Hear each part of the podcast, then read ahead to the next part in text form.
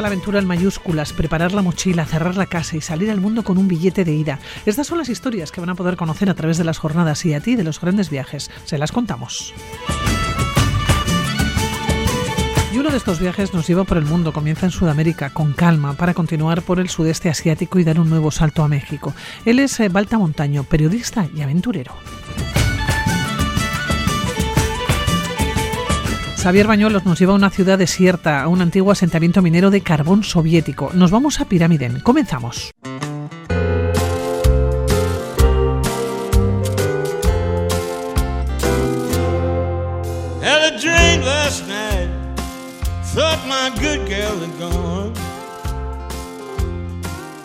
When I woke up this morning, she really had done me wrong. Soñamos con viajar y a veces no somos capaces de tomar la decisión de cambiar nuestra vida, pero sí hay personas que lo hacen y a las que nos gusta escuchar. Este mes regresan las jornadas y a ti de los grandes viajes.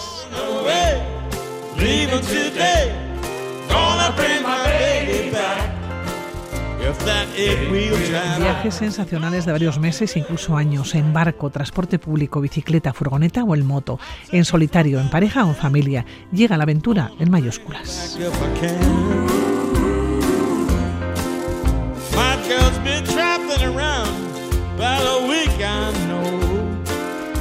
Itziar Marcotegui y Pablo Strudel llevan una década reuniendo antes de los grandes viajes eh, para que nos cuenten sus experiencias. Ellos también son grandes viajeros eh, que han dejado en más de una ocasión sus viajes y sus consejos plasmados en un libro.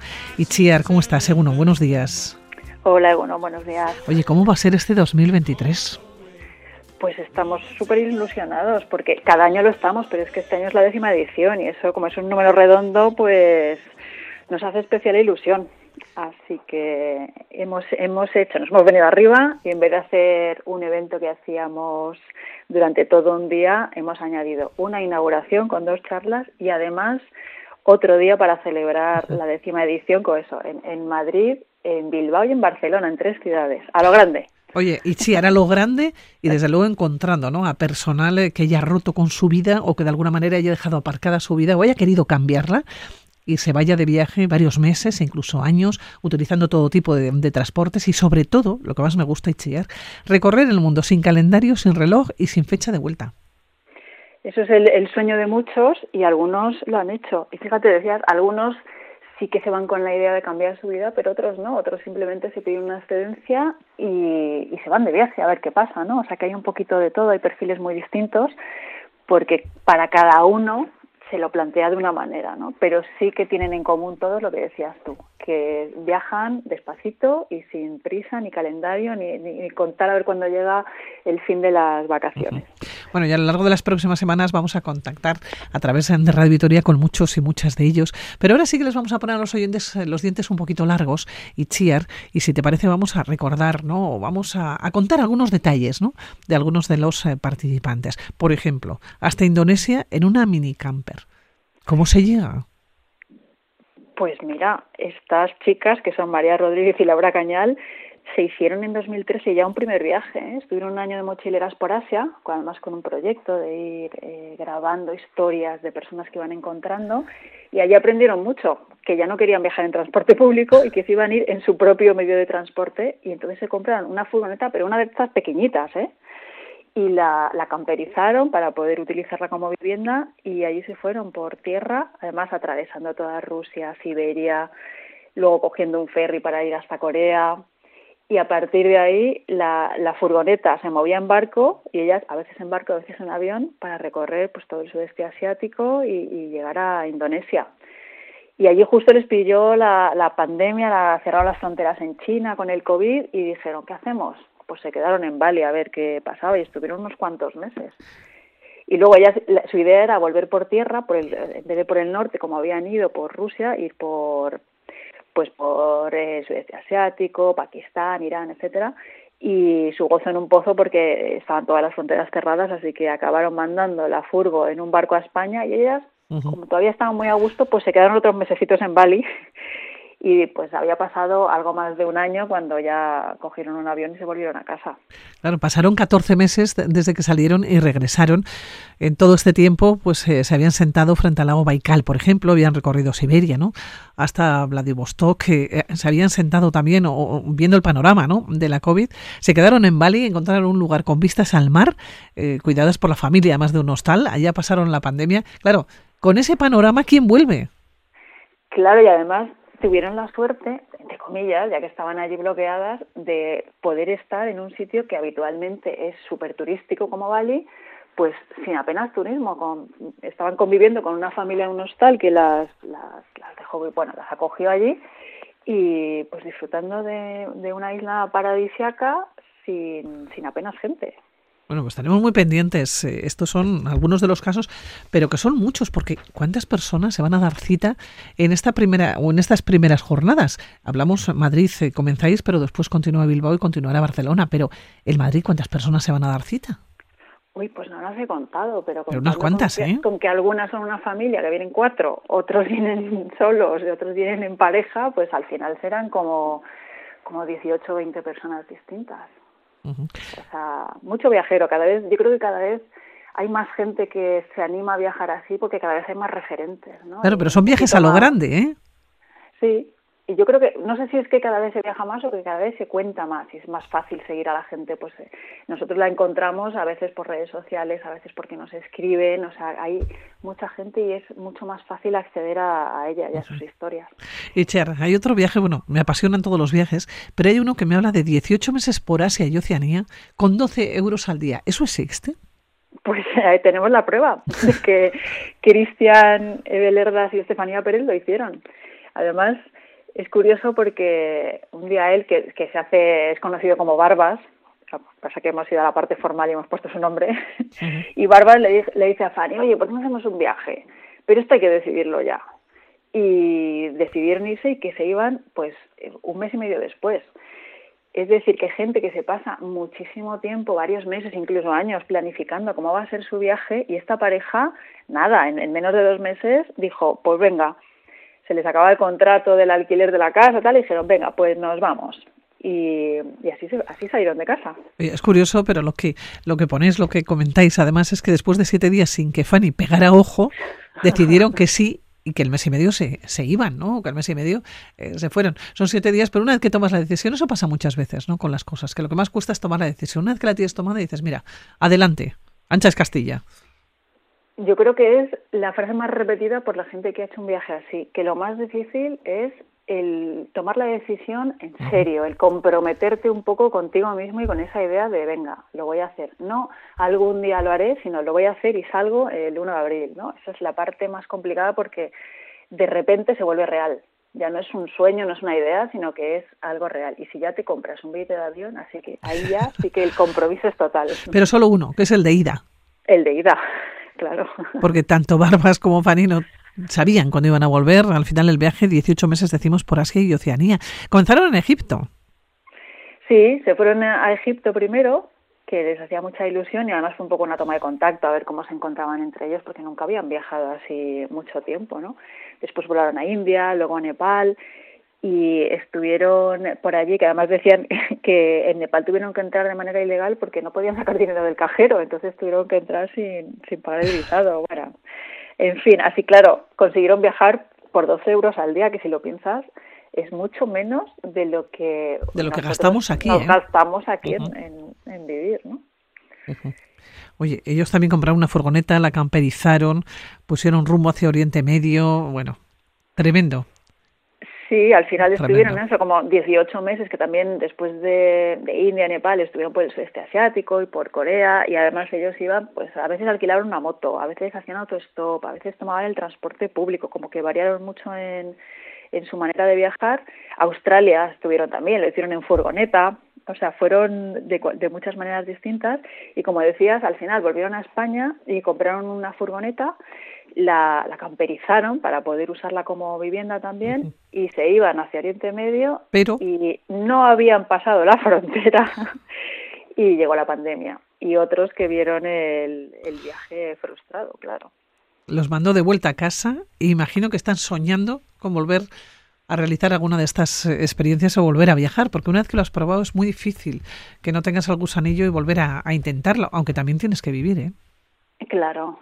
A ver, la mayor para la mayor parte de la gente es una experiencia de una vez en la vida, pero también hay quien se engancha y después de un viaje hace otro y hay quien incluso pues transforma su vida, ¿no? Ya si tienen los medios, pues venden su casa o pueden vivir de alguna otra manera y o incluso hay gente que trabaja en ruta, ¿no? Y entonces ya se convierte en una manera de vivir, ya casi no, son nómadas, que es otro formato de viaje. Es otro formato de viaje y otro formato de vida, como decimos, son eh, las jornadas eh, y a ti de los grandes eh, viajes que comienzan este mismo mes de abril, que todavía están a tiempo nuestros oyentes si les apetece acercarse a, hasta Madrid. También vamos a tener en, Bilbao y después, posteriormente, será en, en Barcelona. Oye, hacéis una gran inauguración que va a ser el miércoles 19 de abril.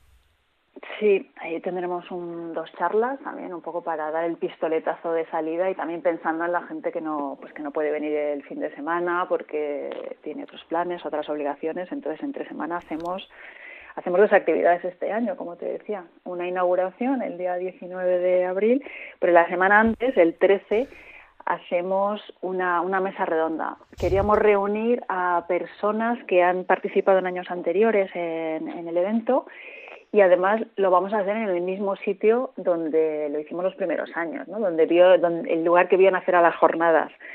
Y vamos a tener a tres personas que son Alicia Sornosa, Daniel Landa y Roberto Sastre. Los tres han participado aquí en la sintonía de Radio Vitoria en este programa. ¿eh? Alicia Sornosa, siempre a lomos de, su moto, ha recorrido los cinco continentes. Eh, bueno, yo creo que es una mujer muy conocida, es la primera mujer del Estado en dar la vuelta al mundo en moto. Eh, es una mujer además que es una comunicadora nata. Eh, Daniel Landa, ¿qué podemos contar de él? Es viajero y documentalista. Sí, pues fíjate, y ha hecho varios documentales y ha venido en tres ocasiones a las jornadas a contarnos los viajes que habían, habían dado lugar a esos documentales. El primero fue en la primera edición de todas, en 2013 donde nos habló de la vuelta al mundo que estuvo durante cinco años y rodaron eh, con su equipo, rodaron el documental Un Mundo Aparte, que se ha visto yo creo que en, no sé, en 200 países, una, una barbaridad, es, es un documental estupendo. Luego volvió en 2017, esta vez no a Madrid, sino a, la sede que tenemos en Barcelona, y aquí nos contó el viaje que, que rodeó a la serie de, de Pacífico, que se, se emitía en la 2. Y la tercera vez fue hace un par de años, en 2021, y nos habló del, del otro, la otra serie que también se emitió en televisión, que era Atlántico. Y Daniel también es un comunicador, bueno, es un, Es, un animal del escenario. Bueno, son grandes oradores, al igual que Roberto Sastre, que también ha participado ¿no? en las jornadas y a ti ha participado en varias ocasiones y también hemos hablado con él aquí en Aventureros. Sí, él, su, su manera favorita de viajar es en autostop hizo un primer viaje por América, donde eh, vino a contarlo en 2019. En ese viaje conoció, se encontró a una perrita que estaba herida, se encariñó con ella y desde entonces viaja siempre con, con esta perra. Y luego en 2022 volvió a contarnos cómo había sido un viaje que él llamó el Pekín Express, el, el, Pekín Canino Express, porque se quería ir hasta China eh, con, los con la perra y llegó hasta India y allí le pilló el, la COVID, estuvo confinado en India un montón de tiempo y además allí conoció a una segunda perrita que la incorporaron al equipo y se volvieron desde... Y vino, y vino acompañado, claro. Sí, sí. Bueno, pues estarán, estarán Roberto, estará Daniel y estará Alicia, por cierto, y habrá personas ahora mismo que estarán preguntando, no nos podemos desplazar a Madrid, pero estos eventos en Extreme los vamos a poder seguir, sobre todo para los más viajeros, ¿no? Sí, el de los dos primeros lamentablemente no, porque no hay medios en, en los auditorios donde lo hacemos, pero el del día 22 de abril, ese al completo, se puede seguir por streaming y además quien se conecte en directo pues podrá participar en el turno de preguntas o aparte de verlo, claro. Y luego además tienen 30 días para verlo, si no lo pueden ver entero ese durante el sábado, pues tienen 30 días para seguir viendo las charlas. Bueno, pues muy atentos y les digo, se lo voy a ir recordando ¿eh? a lo largo de las próximas semanas porque vamos a entrevistar a estos grandes viajeros, grandes viajeras, los vamos a tener aquí en la sintonía de Radio Vitoria. Y Chiar, pues ya está el pescado vendido. Quiero decir, ya tenéis a todo el personal y seguro que va a salir todo estupendo. Yo creo que sí, ponemos todo nuestro cariño y nuestro esfuerzo para que así sea. Y Chier Barcotegui, pues a seguir trabajando porque claro, ahora mismo estáis eh, imbuidos ¿no? en, este, en este proyecto, pero claro, una vez que termina ya estáis pensando en el del año que viene. Claro, nosotros siempre estamos maquinando nuevas ideas y nuevos, y nuevos proyectos. Pero de momento vamos a este, Vamos, por partes, que tenemos Madrid, luego Bilbao, como decías, y, y en junio Barcelona. Y en julio y agosto entiendo que a viajar. En julio y agosto a viajar por trabajo, porque trabajo como guía de viajes en verano. ¿Dónde, ¿dónde vas este año, Itziar? Cuéntanos. Pues normalmente viajo por Europa y por Estados Unidos desde Islandia, Escocia o varios lugares de Italia hasta costa oeste de Estados Unidos. Así que me pasaré el verano con la maleta arriba y abajo. Bueno, pero eso está bien, ¿eh? Es mejor pasar el verano así que de otras maneras. Sí. Itziar Marcotegui, qué un placer como siempre. Milla Esquer. Gracias. muchas gracias, Pilar. Un saludo. Hasta la próxima. Gurabur.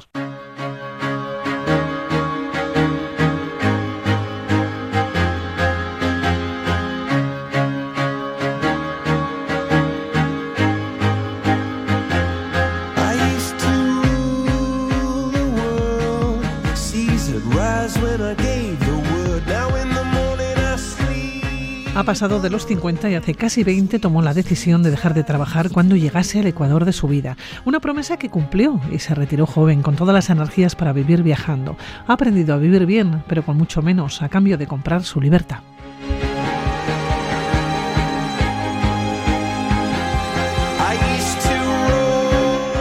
Colombia, de allá a Chile, recorrió Sudamérica con calma, aprendió a bailar salsa, a cocinar arepas, subió y bajó montañas, todo ello en el continente americano, volvió a su tierra natal, pero pronto voló al sudeste asiático y tras más de año y medio regresó de nuevo para volver a marchar a México.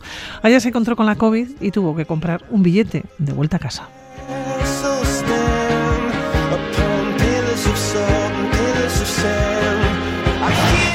El resultado, una mochila llena y llena, cargadita de vivencias, un libro en el que nos las cuenta y cuyo título ya indica lo que nos vamos a encontrar, sin billete de vuelta, una pequeña camper para seguir viajando y una bici cicloturista, una historia que van a poder escuchar en las jornadas y a ti de los grandes viajes.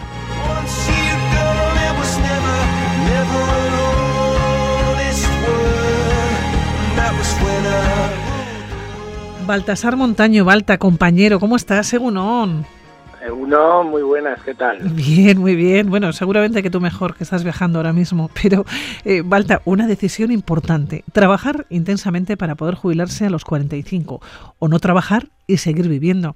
Eh, tú decías, eh, se puede vivir bien, con mucho menos, a cambio de comprar nuestra libertad. Qué difícil. ¿O qué fácil?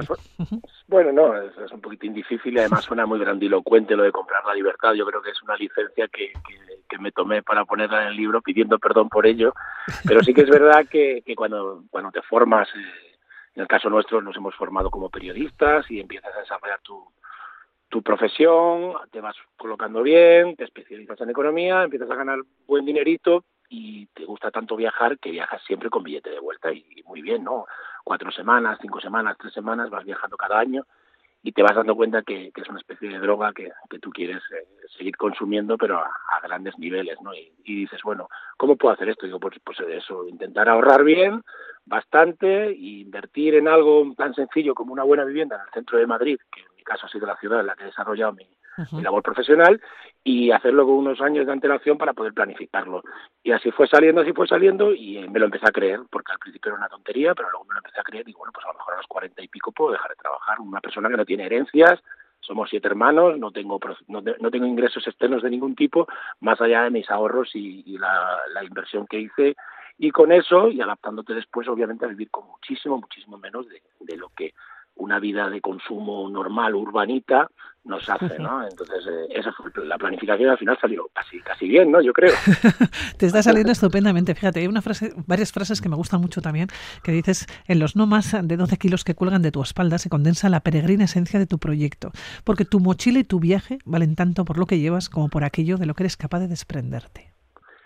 Claro, porque yo nunca he sido un gran consumista, pero hombre, tienes una dinámica de vida, pues estás comprando cosas y estás viajando cuando viajas cuatro semanas fuera de tu país, que es lo que hacía yo cuando trabajaba, pues llevas muchas cosas y casi todas pueden ser útiles, pero otras muchas no.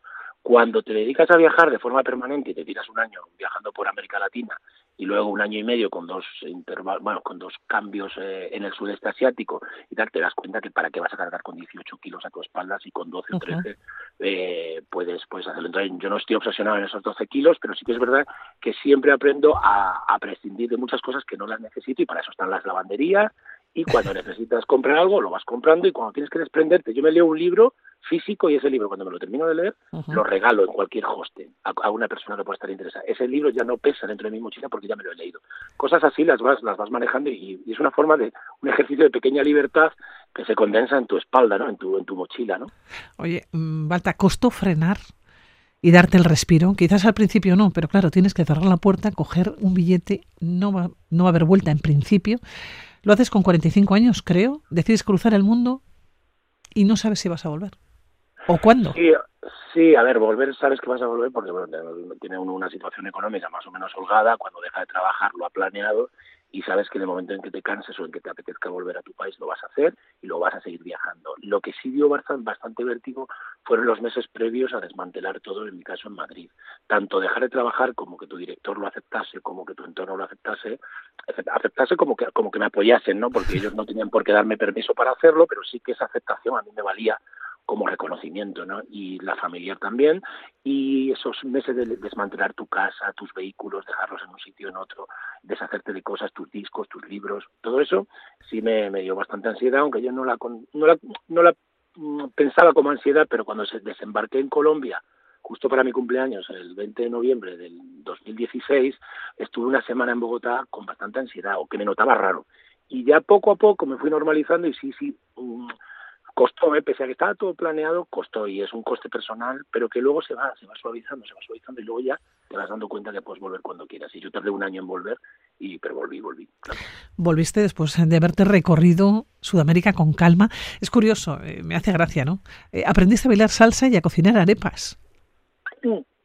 Yo, mi forma de viajar, como tengo tanto tiempo y aprovecho los tres meses que nos da el pasaporte europeo esos 90 días que nos dan como turistas sin tener que pedir visado en el caso de, de, América, por ejemplo, pues eh, al final acabas mimetizándote con los sitios y con la gente que vas conociendo. Entonces, pues hace muchas vidas, te acercas a las familias, te acercas a los pueblos, a la gente, entonces con un poquito de simpatía y siempre adaptándote a ellos, pues aprendes cosas y te van enseñando. Aprendes a bailar salsa, aprendes a bailar samba en me crucé todo el Amazonas, los 6.000 kilómetros navegando, y claro, en la parte brasileña pasabas tantas horas en los barcos que, acababas bailando y bebiendo cerveza o, lo que quisieras, ¿no? Entonces, eso lo vas aprendiendo. En, en, Tailandia, pues aprendí a cocinar Thai y me sé tres o cuatro platitos Thai. En Perú, pues claro, pues aprendes un poquito de la cocina pero bueno, hay cosas que me interesan, los vinos, a conocer los vinos, eh, las músicas, la cumbia, pues todo eso te lo, tú te lo vas chupando, lo vas amamantando gracias a que vas conociendo gente nueva y que tienes mucho tiempo para conversar con ellos. No vas a ver lo turístico, estás un día y luego te vas corriendo, sino que tienes tiempo para perder ese tiempo. ¿Cómo se vive sin el reloj? ¿O sin el despertador? Y sin el calendario. Y sin el calendario, madre mía. pues, eh, pues que muy bien, oye, eso también nos pasa cuando haces una desconexión, aunque estés trabajando y tal, y te tiras 15 o 20 días a lo mejor haciendo montaña, los que somos montañeros, que pierdes la noción del tiempo y te, te riges por el amanecer y el atardecer, y dices, oye, ¿en qué día estoy hoy? Pues es, es muy excitante y, y muy bonito. Eh, hay veces que además a lo mejor alguna fecha señalada, yo que sé, el cumpleaños de tu madre, de, de mi sobrino, de mi hermana pequeña y tal, pues hasta se te pasa, ¿no? Y, pero es muy relajante, muy relajante, de verdad. la SELO, has hecho incursiones, viajes en bus, en moto, bueno, prácticamente eh, te has montado en todos los eh, transportes públicos, ¿no? Has visto una anaconda. Esos son golpes de suerte cuando, cuando te metes en la selva. Al hacer el Amazonas, haces incursiones en la selva. Algunas son golpes de suerte porque conocí a gente en la parte colombiana y con la familia de esta gente me metí en la selva con ellos porque, porque sí que ellos se dedicaban a eso. Luego, en otras veces contratas con excursiones como un turista normal y en una de esas excursiones en, en, Brasil, saliendo de Manaos, en plena Amazonia brasilera, pues eh, con, una, con una canoa pues apareció ahí una, una anaconda, estaba enrollada sobre sí misma, echando la siesta, según nos dijo a mí, a una alemana que venía conmigo en la, en la, canoa, ¿no? Y sí, al final haces también supervivencia, aprendes a comer y a beber, lo, bueno, beber el agua que, que, tienes en la selva y comer lo que te da la selva durante una semana, semana y media, luego ya obviamente vuelves a la normalidad, ¿no? Eso luego también pues te da, te da un componente de aventura que lo vas buscando por un lado, pero que tiene que surgir o no, y surgen, surgen historias muy chulas, muy interesantes. Bueno, tú eres aventurero, Balta. Pues sí, pero queda un poco pedante o prepotente o pretencioso decirlo, pero es que todo a mí me gusta el movimiento y lo imprevisible, por eso yo muchas veces, yo cuando llego a un sitio ni he leído. Yo cuando aterrizo, aterricé en Laos, había leído muy poquito de Laos, y cuando me pongo a, viajar por Laos, y me, alquilo la primera moto, digo, bueno, ya me empiezo a meter en internet, empiezo a preguntar los que hablan inglés y tal. Eso lo, lo, lo hago mucho en Bolivia, me pasó lo mismo. Yo no sabía que iba a subir dos seis miles en Bolivia. Y cuando llegué a Bolivia me enteré que había 14, 14 miles. Digo, pues aquí que subir alguno de ellos. Y así, sobre la marcha, te vas enterando de cosas y lo vas haciendo y con ganas, con energía. Por eso también es lo de dejar de trabajar relativamente joven, para poder tener la energía y la fuerza, tanto mental como física e intelectual también, ¿eh? y, personal, para, para, para, afrontar esos retos y esos deseos que simplemente se hace uno, lo hace uno por, por, felicidad y por sentirse bien. ¿eh? Deja Sudamérica parada estratégica en casa, vuelas al sudeste asiático y ahí es donde te encuentras con un mundo absolutamente diferente. Ya nos has dicho, compraste una moto, creo que fue en Vietnam, la vendiste también en otro punto, recorriste Laos, Camboya en transporte público. Bueno, es nos decías, Laos no conocía prácticamente de nada. Claro, yo había estado en el sudeste asiático también, me había viajado por lo turístico, había estado en Tailandia, yo he estado en Japón dos veces, sí conocía, había con China por trabajo, sí, pero no, no, no había dedicado tiempo a viajar por el sudeste. Y entonces empiezas a, me entré por, por, por, Tailandia, pero me tenía muchas ganas de conocer Myanmar, la antigua Birmania, que ahora está sometida a una terrible dictadura. Eh, eso fue alucinante, ¿sabes? desembarcar en un país tan poco, tan poco turístico como Myanmar, ¿no? Y, y darte de bruces con la realidad y con la belleza y con la sonrisa de la gente, ¿no? Y vas avanzando por el sudeste y bueno, en el caso de Vietnam, pues compré la moto en Hanoi y, recorrí durante tres meses con mi moto todo Vietnam y en el sur, en, Saigon, en la Ho Chi Minh City, pues vendí la moto por, por casi 20 dólares menos de lo que me costó y ya terminé mi periplo por, Vietnam. Sí, vas haciendo eso sobre la marcha, según va surgiendo. Bueno, cosas que probablemente no hubieras pensado nunca en la vida que las ibas a hacer, pero que te encuentras y, adelante, y bueno, y las cosas van saliendo bien. Probablemente las cosas salen mejor de lo que siempre pensamos, ¿no? Sí, sí, sí, sí. Luego, luego hay cosas que te pueden salir mal, ¿no? Yo, por ejemplo, luego, pues cuando salté a México, en México fue un país maravilloso que ya conocía, ya había estado varias veces en México, pero al, viajar en total casi un año por México, en entrar en diferentes entradas y salidas, pues también te vas dando cuenta de la situación que vive un país tan tan necesario y tan terrible y tan contradictorio como México. Entonces ahí también hay cosas que te pueden salir mal y sobre todo en el tema de, de, la seguridad, pero bueno, pero al final pues no, pasa nada grave y sigues avanzando. Pero bueno, hay muchas cosas que además las vas compartiendo con gente, los hostels, los hoteles, sobre todo en los hostels, donde hay mucha convivencia de viajeros y viajeras mucho, mucha gente joven, mucho más joven que yo, y, que te van contando historias y tú a ellos también les cuentas historias. Y entonces, ah, pues yo me compré una moto en Vietnam, ah, sí, ¿cómo lo hiciste? Ah, pues esto, y así poco a poco te van surgiendo ideas que te las da otra gente o que se te ocurren a ti. Balta, es que tienes para muchos libros. Hemos hablado de uno, ese billete de vuelta, pero es que tienes para muchos libros, muchas historias, historias de hostel, historias del personal que te has ido encontrando, tienes muchas. Sí, además yo llevo siempre mi, mi pequeña tablet, mi iPad con mi teclado Bluetooth y yo voy tomando las notas de viaje. Gracias a eso he podido escribir el, el, el, libro, el billete de vuelta, ¿no? que lo edita Círculo de Tiza. Eh, lo que ocurre es que yo tengo un material, creo, para escribir algún libro, por ejemplo, sobre México, tengo material de sobra para escribir un libro. Sería alucinante. Pero es que yo quiero tomarme ahora unos añitos para volver a mi normalidad de no hacer nada, porque esta vida, esta vida de no trabajar es de una ausencia de responsabilidad más que más allá de las vitales, entonces, escribir un libro es trabajar durante año y medio mínimo y lo quiero hacer bien. entonces, gracias al COVID, me obligué a trabajar y por eso escribí el libro. Si no hubiera habido un COVID y no, a mí no me hubieran retenido, el, planeta no me hubiera retenido en mi país, que hice bien en venir a refugiarme a España, eh, yo no hubiera escrito el libro. Estabas en México, ¿verdad? Cuando te encontraste con la COVID. Claro, ya en abril era insostenible porque además yo me quedaba de ilegal en México ya ya más de seis meses, allí te vale por seis meses el, pasaporte y me tuve que me tuve que venir y hice bien, me vine el último vuelo, me lo dijo la embajada, oye, te recomendamos que te vengas, que quieras o no la sanidad pública pues te va te va a ayudar en el caso de algo y al final cogí un vuelo el, último, el 14 de abril de, de 2020 y aparecí por España y menos mal y por eso escribí el libro. Ahora pues en un futuro claro que voy a escribir más cosas. Aparte yo escribo mi blog porque yo necesito escribir. Lo que más hecho de menos de mi trabajo es escribir. Es escribir, es escribir. Yo es que escribo, escribo mis notas de viaje, escribo en mi blog, cuento mis historias, pues ahora estoy escribiendo cositas sobre México, pero cosas muy puntuales en blog. Te has comprado incluso una pequeña camper eh, de 20 años y una bici cicloturista, lo que ha hecho la COVID, ¿eh? Claro, es que tenía que entretenerme y yo decía, bueno, pues empezaron a, ¿os de las zonas que si primero había fase A, fase no sé qué, ya no me acuerdo bien, pues eh, me compré una camper y me dediqué a viajar primero por Extremadura, que es mi tierra, después cuando abrieron me pasé a Portugal y luego por España y me compré la bicicleta y para entretenerme viajaba, viajaba así. Y aquí la sigo teniendo, de hecho ahora estoy por Portugal con la, con la camper para aprovechar unos días y ya en unas semanas pues ya vuelo para Malasia, me vuelo para Malasia, Indonesia y Filipinas, que lo dejé pendiente cuando terminé Vietnam. Bueno, pero antes, pues, antes pasas por Madrid porque estamos pasando muy de puntillas, ¿no? Sobre tu historia, claro, es que son muchas historias, ¿no? Las que nos puedes contar. Eso sí, lo decía yo al comienzo, es una historia que van a poder escuchar, ¿eh? van a poder presenciar en las jornadas y a ti de los grandes viajes. En eh, Madrid eh, se van a poder encontrar contigo y que, bueno, y que van a poder preguntar, ¿no? Lo que, lo que quieren aquellas personas que tengan la, la, la suerte de poder participar. Como digo, son muchas las historias que nos puedes contar, incluso hasta, igual hasta la salsa, ¿o qué? bueno, yo siempre estoy abierto a todo, pero bueno, el caso es que cuando me llamaron los organizadores, que estoy muy agradecido, pues dije, bueno, pues oye, pero no es que te vas, me, digo, es que me quiero ir ya de viaje y tal, y, al final dije, no, sí, sí, sí, sí, me apetece, me apetece estar allí, así que yo el día 22 de, de abril voy a estar con todo con todos mis compañeros de viaje no los conozco los estoy conociendo ahora por por las redes sociales y nos vamos a dar cita todos allí para contar cada uno nuestra nuestra historia nuestras aventuras y, y muy interesante y claro y claro claro que me voy a esperar luego ya en mayo ya me pongo en marcha de nuevo Balta, el mayo, a Malasia. ¿Sin billete de vuelta también?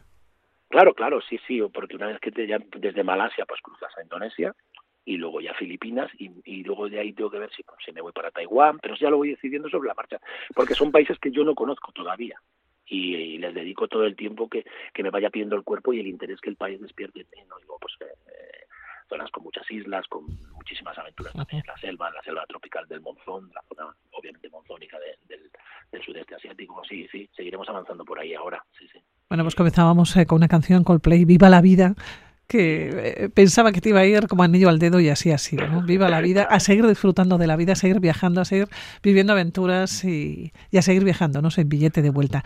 Eh, Valta Montaño, que ha sido un placer de verdad estar estos minutos contigo, que te vaya todo muy bien. Pues muchas gracias, un abrazo grande para todos. Un abrazo, cuídate. Gracias, gracias, chao.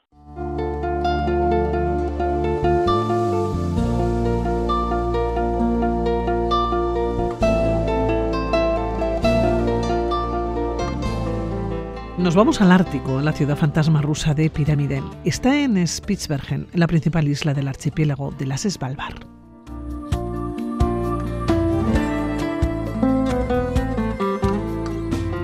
Un asentamiento minero de carbón soviético. Imagínense, es como ir a los confines de la Tierra. Xavier Bañuelos, ¿cómo estás, Seguno? Buenos días. Seguno, buena, muy bien. Oye, Xavier, creo que nos vamos a encontrar con muy poca gente o con ninguna, ¿no?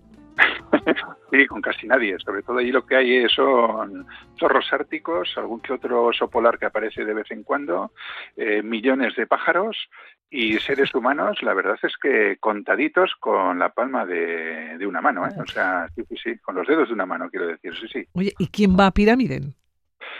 Pues... Aparte, de, aparte de, de, de Xavier Bañuelos, claro.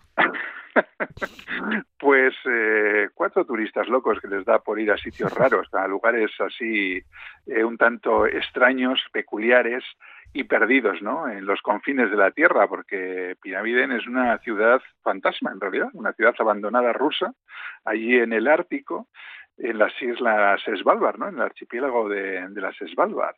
Ahí está concretamente en la, en la isla grande, en la isla de Spitsbergen, eh, al final del fiordo de, de Isfjorden, en un, brazo que se llama Bilefjorden, ¿no? y frente a un glaciar que es absolutamente maravilloso, el Nordestjol, y bueno, ahí está, situada en el paralelo 78 a 78 minutos 39 eh, segundos grados, o sea, grados norte y a mil kilómetros del polo norte. O sea que ya me dirás tú para llegar allí. Claro, ¿cómo se llega allá? No, no, es tan, no es tan complicado como parece. ¿eh? En realidad, eh, al final lo que se trata es de llegar hasta las Svalbard, que normalmente vas a llegar desde Noruega, hay vuelos desde Oslo, desde Bergen. Por ejemplo, nosotros fuimos desde Bergen. Y, una vez que estás en, en Longyearbyen, que es la capital de, de, las, de las Islas Svalbard, eh, la única forma que hay de llegar es en barco. Bueno, quizás en invierno No, te iba a decir que en moto de nieve, pero no, porque está al otro lado del fiordo, entonces habría que cruzar el glaciar. No, no, no, en barco. En barco, en lancha, en Zodiac, una cosa, una cosa así, ¿no? Entonces te, embarcas eh, allí en Longyearbyen y, bueno, pues cruzas todo el fiordo hasta que te plantas en, el puerto, en el pequeñito puerto de, la, de la ciudad de Piner. Oye, ¿qué esperabais a encontrar allá? Porque nos has hablado que es una sensación de como ir a los confines de la Tierra, es decir, no te vas a encontrar absolutamente con nadie, es como estar perdido en medio de la nada. No exactamente con nadie, ¿no? Porque sí que hay tres o cuatro habitantes, más o menos permanentes, que están allí pues para cuidar lo que son los restos de aquella, de aquella ciudad, ¿no? Entonces, al final lo que te encuentras es, es una ciudad fantasma, ¿no? Que está allí perdida en el Ártico. Eh, es un paisaje inmediato, además, totalmente desolado, en medio de un entorno virgen, salvo lo que es eh, lo más cercano, que está ahora dado por las antiguas minas de carbón, pero todo lo que lo rodea es un entorno virgen de montañas, de mar, glaciares, y bueno, pues allí están ¿no? los esqueletos de las antiguas minas que yacen pues herrumbrosas, ¿no? entre el hielo y la nieve, eh, te encuentras con edificios vacíos, bien conservados, pero totalmente fríos, no solamente por estar vacíos, sino porque además es una una arquitectura clásica soviética, ¿no? Se parecen, eh, son como si fueran acantilados artificiales, ¿no? Porque eh, lo único vivo que ves son las aves marinas, ¿no? aves oportunistas que utilizan las ventanas para, para anidar. Y la verdad es que al final constituye pues una visión bastante surrealista, ¿no? Eh, yo diría que entre posapocalíptica y post-hitchcockiana, ¿no?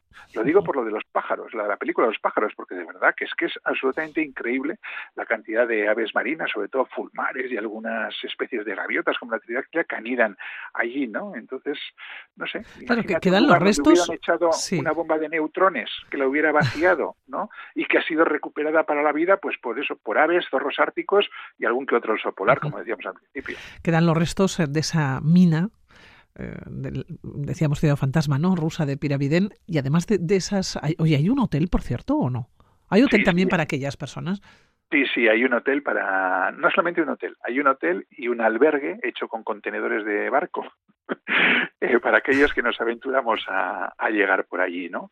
Que no, son, no es mucha gente, pero bueno, llega, llega turismo también. Alrededor de estas minas, ¿qué nos encontramos? ¿Qué vemos? Que tiene un sitio ya muy frío, estamos muy al norte, decías, mil kilómetros ¿no? de lo que pueda ser el polo, el polo norte. Eh, ¿Montañas? ¿Nieve? Exactamente. Es que, eh, a ver, es un, es un paisaje muy austero, es un paisaje ártico, que desde el punto de vista, mm, o sea, no vas a encontrar bosques, no vas a encontrar eh, prácticamente vegetación, entonces lo que tienes es una orografía totalmente endiablada, eh, con, con muchísimos glaciares que van penetrando en los distintos fiordos que conforman la, la, isla de, bueno, no solamente la de Spitsbergen, la de Spitsbergen y todas las demás islas que conforman el archipiélago. Y luego, pues efectivamente, si vas en invierno, lo único que vas a encontrar todo absolutamente blanco y si vas en verano, que es, la, es el momento más adecuado para ir, porque es cuando mejor se puede uno mover, ¿no? Porque no hay carreteras, eh, prácticamente, o sea, hay cuatro carreteras alrededor de Longyearbyen, pero Longyearbyen es una ciudad, eh, pues no sé cuántos habitantes tendrá, no sé si llegará a 5.000, te digo esto por decir algo, ¿eh? porque igual ni llega, es decir, son, muy pequeñas. Y luego todas las otras, eh, no hay más que otras dos ciudades, que son Barentsburg y, alguna otra población pequeñita que están prácticamente aisladas, ¿no? En invierno totalmente aisladas, solamente se puede llegar eso en moto de nieve y, si se puede por la climatología, ¿no? Entonces lo que te vas a encontrar es es un paisaje totalmente mm, desolado, pero virgen y desde luego para los que nos gusta la observación de fauna, pues es una gozada porque fantástico. Pero ¿Eh? oye, que autobuses ni llegarán a Pirámide. Digo porque no se porque no, se llenarán, claro. Que no, que no, que solamente puedes llegar en barco. En Zodiac, o, bueno, en barco, en Zodiac, vamos, por navegando por el fiordo, no, no hay otra manera. Tremendo. Oye, ¿qué, pasó en Piramiden? Porque si es una ciudad fantasma, eh, años atrás entiendo que, esta ciudad tendría, tendría movimiento, ¿no? Tendría personas, vivirían personas que probablemente estaban trabajando. ¿Qué pasó para que dejaran de vivir allá o para que se convirtiera en un pueblo que no vive nadie? Sí, porque conocer un poquito la historia de, de, la ciudad es la única forma de entender qué es lo que hace eso ahí, ¿no? Fíjate, en realidad viene de lejos, ¿eh? viene, fue fundada por los suecos en 1910 como un, un asentamiento minero. Todo el archipiélago, desde el punto de vista de los recursos naturales, eh, sobre todo recursos mineros, es bastante rico, sobre todo en carbón, ¿no? Entonces, pues bueno, ya en 1910 los suecos llegaron allí, fundaron este asentamiento minero, este asentamiento minero, y luego en 1920 se produce un tratado, el Tratado de las Svalbard, que otorga la, eh, digamos que, hace que estas eh, islas pasen a control noruego. ¿no? Y en 1925 eh, los noruegos establecen su soberanía sobre el archipiélago. Pero, ¿qué es lo que ocurre? Que en 1927 los noruegos la venden a la Unión Soviética, concretamente a la compañía minera estatal Articugol. Entonces, eh, esta compañía estatal, lo que había sido este pequeño asentamiento fundado por los suecos, lo convierte en una ciudad diseñada más o menos para unas mil, dos mil personas. Nunca superó el máximo de mil, ¿eh? nunca hubo más de mil habitantes. Entonces, ¿qué es lo que quieren aquí hacer los soviéticos? Bueno, pues eh, una mezcla de ciudad obrera extrema y de utopía soviética, ¿no? Eh, digamos que crear una ciudad ideal en un lugar imposible, pues para demostrar que la Unión Soviética podía con eso y con más. ¿no? Entonces se crea una ciudad moderna con todos los adelantos de la época, buenos edificios, todos los servicios, centro de cultura, biblioteca, polideportivo, cine, teatro, colocación central, escuela, guardería, hospital, y todo gratis. Bueno, todo gratis salvo el bar. Ahí había que pagar, ¿no? Y entonces, eh, digamos que ellos pretenden hacer una ciudad por obreros y para obreros y totalmente autosuficiente, tanto en producción energética como en la producción de sus alimentos, con invernaderos, granjas y demás, ¿no? Entonces, los mineros eh, se comprometían durante dos o tres años a estar aquí, eh, iban familias enteras, ¿eh? se comprometían durante dos o tres años a estar aquí. La mayoría provenían de Ucrania y de la, región rusa de Tula, que son dos zonas mineras, ¿no? Y luego, eh, cumplido el tiempo, pues se podían reenganchar o regresar a, la Unión Soviética y se podían además instalar en cualquier parte, menos curiosamente en Moscú y en Leningrado. La verdad es que no sé por qué, pero era, era así. En Moscú y Leningrado no podían instalarse. ¿no? Entonces, de alguna forma, lo que los, soviéticos querían era demostrar la capacidad de, de, la Unión Soviética para construir un paraíso en la Tierra, teniendo en contra todos los elementos. ¿no? Estamos hablando de un periodo histórico que era la Guerra Fría, necesitaban proyectar una imagen fuerte frente a Occidente y también desde el punto de vista interior, interno, eh, y entonces, pues bueno, lo que quieren es aprovechar estos recursos manteniendo una producción, aunque sea, aunque no fuera espectacular, ¿no?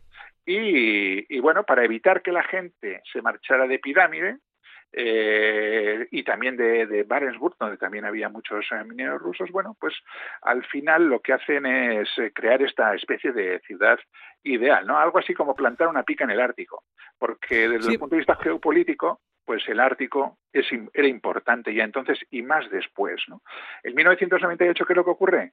Bueno, pues eh, que nos pilla la caída del muro, eh, la desintegración de la Unión Soviética, la ciudad ya no era tan autosuficiente ni tan rentable como se pretendía, se acaba la Guerra Fría, eh, Moscú deja de inyectar dinero eh, y bueno, en teoría el colapso de la ciudad se debió a la avería de la calefacción central, pero en realidad la realidad era otra, y es que tras la caída del muro de Berlín, pues todo cambió. La ciudad pierde su potencial propagandístico con el fin este de, Guerra Fría y la situación se hizo absolutamente insostenible económicamente. estaba estaba pensando esto de un paraíso en la Tierra a mil kilómetros del polo y con un paisaje que efectivamente, bueno, pues son, son montañas, nieve, pero es bastante desértico. ¿eh? La inversión que tuvieron que hacer allá fue impresionante. Bueno, pues en teoría la caldera esa que se había estropeado no se reparó porque no, porque no había ni dinero ni había interés. ¿no? Y bueno, el 31 de marzo del 98 se extrae la última tonelada de carbón y el 10 de octubre salían los últimos habitantes. En realidad, fíjate, la ciudad se abandona prácticamente de un día a otro, con lo cual queda pues prácticamente intacta intacta. ¿no? Entonces, pues eh, visitarla la verdad es que supone casi un shock, ¿no? porque estás viendo, como te he dicho antes, como si hubiera caído una bomba de neutrones, lo hubiera dejado todo menos los, los habitantes. ¿no? Estoy viendo imágenes y se ve un busto de Lenin. Sí. El medio, en, la mitad, ¿no? De lo que va a ser el pueblo. Al lado, del, polideportivo, sí, sí, sí, efectivamente, porque ya te digo, es que quedó la ciudad tal cual, ¿no? tal cual.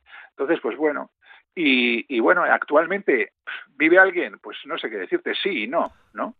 A ver, a Rusia le sigue interesando mantener allí presencia. Entre otras cosas porque está demasiado cerca del Ártico como para, como para lo contrario. Sobre todo cambio climático, eh, eh, se funden los hielos, se pueden abrir nuevas vías de navegación, en fin, que geoestratégicamente sigue siendo importante. Entonces no le interesa perder, digamos, esta pica en el Ártico que clavó en, entonces. ¿no? En el 2013 se rehabilitó el hotel que decíamos antes, el Tulip, entonces hay una serie de personas, hay un matrimonio ¿no? que se dedica a su mantenimiento y luego hay tres o cuatro personas en invierno que mantienen pues lo básico, ¿no? Eh, que pueden llegar a ser 15 en verano y luego también es verdad que en los últimos años se ha tratado de impulsar eh, el turismo. Entonces, pues bueno, eh, tú llegas allí y dependiendo en qué época vayas te puedes encontrar por con 4, 15, de entre 4 más o menos y 15 personas más o menos que están allí también pues normalmente por periodos de, de tiempo X, ¿no? Oye, ¿este pueblo fantasma sigue siendo propiedad del gobierno ruso? Eh, sí, sigue siendo propiedad de la, de la empresa Articugol, sí, sí. Articugol Trust, sí. Bueno, pues aquellas personas que tengan muchas ganas de conocer Pirámide, eh, ya saben que no es excesivamente fácil de llegar, pero que se puede conseguir y lo que se van a encontrar allá, bueno, pues eh, como si llegaran a la nada directamente, ¿no? Estar un paisaje rumbroso, así lo has denominado tú, un entorno prácticamente desolado, o no sé si desolador, pero todavía nos encontramos con restos de minas, de fábricas, esos edificios de ladrillo y, madera, el hospital, salón de actos, sí. Sí, sí, es que es una, es una visión entre evocadora y tétrica, ¿no? Las dos cosas, ¿no? Hay contrastes muy furiosos, ¿no?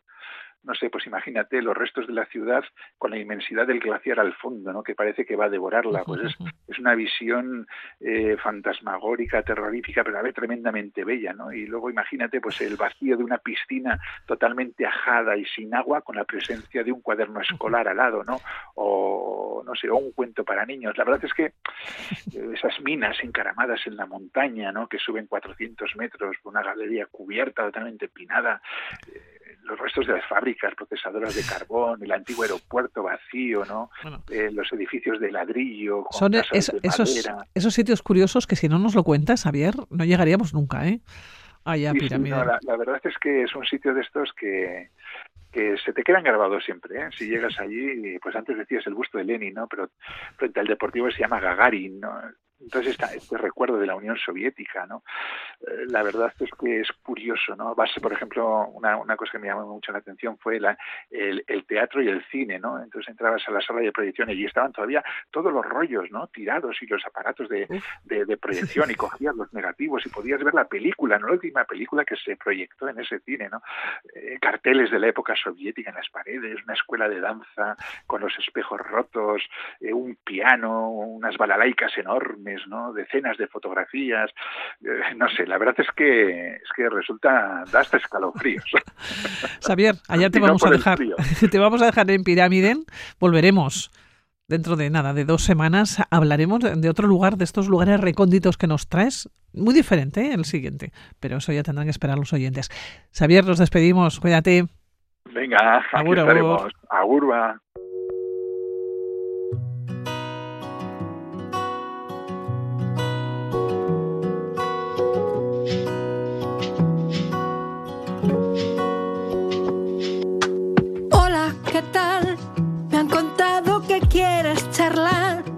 Agurba. para saber cómo estás. Sé que resulta extraño. Dispuesta a escucharlo. Con la música y con la voz de Luz Casal despedimos el mundo de la aventura. Continúen en la sintonía de Radio Vitoria. Más puertas abiertas. Sé que soy capaz de ponerme